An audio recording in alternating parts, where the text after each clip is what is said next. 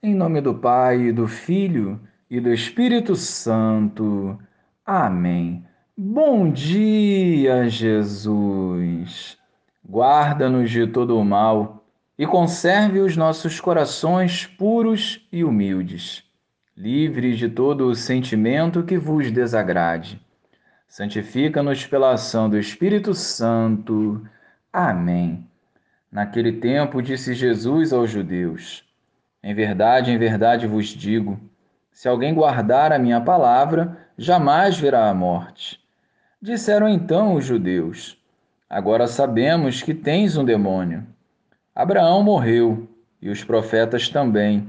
E tu dizes: Se alguém guardar a minha palavra, jamais verá a morte. Acaso maior do que nosso pai Abraão, que morreu como também os profetas? Quem pretendes ser?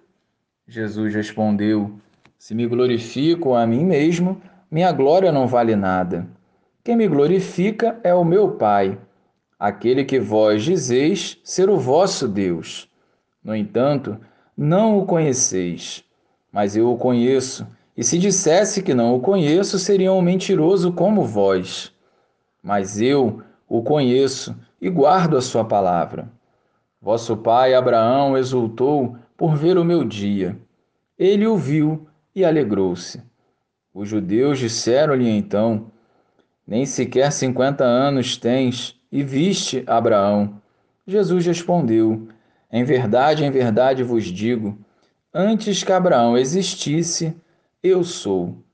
Então eles pegaram em pedras para apedrejar Jesus, mas ele escondeu-se e saiu do templo. Louvado seja o nosso Senhor Jesus Cristo, para sempre seja louvado. Acolhendo Jesus, o enviado do Pai, e a sua obra redentora, nos aproximamos de Deus, como filhos, pela ação do Espírito Santo. Uma grande graça desprezada pelos judeus e por nós quando rejeitamos o Senhor para priorizar o nosso egoísmo e as nossas vontades humanas. Se não crermos em Jesus, se não guardarmos a Sua palavra e não buscarmos viver os mandamentos, não estaremos unidos ao Senhor e, consequentemente, não teremos a vida plena.